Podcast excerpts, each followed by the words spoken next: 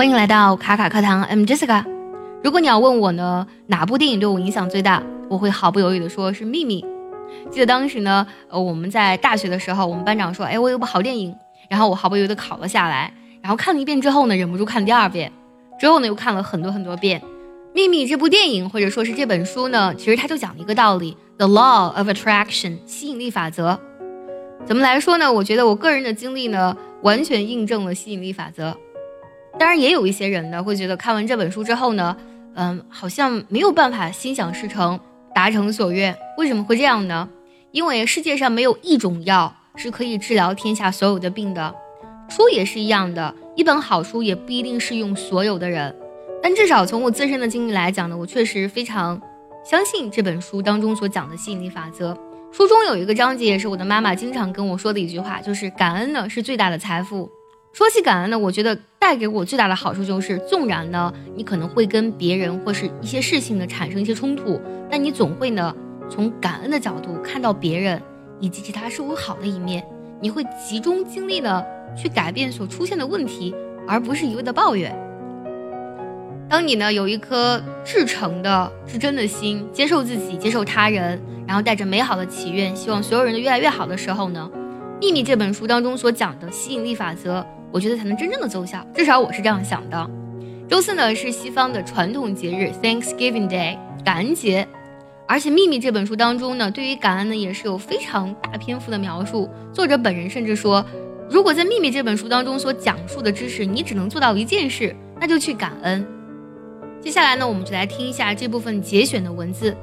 如果你觉得呢听起来呢语速有点快，听不太懂，可以微信搜索“卡卡课堂”，加入我们早餐英语的会员课程，里面有我完整的讲解，还有慢慢的带读哦。The powerful process of gratitude. The day we film James Ray sharing his powerful exercise of gratitude is one I will never forget. From that day on, I made James's process my life.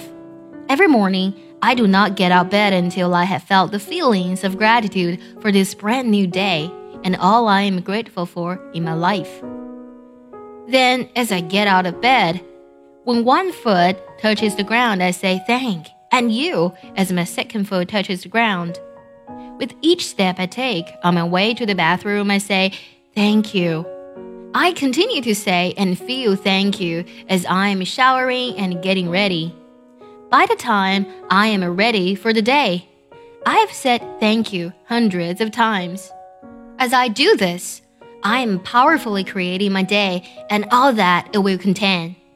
I am setting my frequency for the day and intentionally declaring the way I want my day to go, rather than stumbling out of the bed and letting the day take control of me.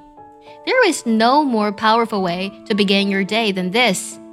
You are the creator of your life, so begin by intentionally creating your day. Gratitude was a fundamental part of the teachings of all the great avatars throughout history. In a book that changed my life, The Science of Getting Rich, written by Wallace Wattles in 1910, gratitude is its longest chapter. Every teacher featured in The Secret uses gratitude as part of his or her day. Most of them begin their day with thoughts and feelings of gratitude. Joe Sugarman, a wonderful man and successful entrepreneur, watched the film The Secret and contacted me. He told me his favorite part was the gratitude process, and that his use of gratitude had contributed to all he had achieved in his life. With all the success Joe has attracted to himself, he continues to use gratitude every day, even for the smallest things. When he gets a parking space, he always says and feels, Thank you.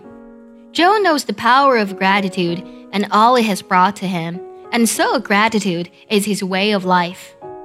With all that I have read and with all that I have experienced in my own life using the secret, the power of gratitude stands above everything else.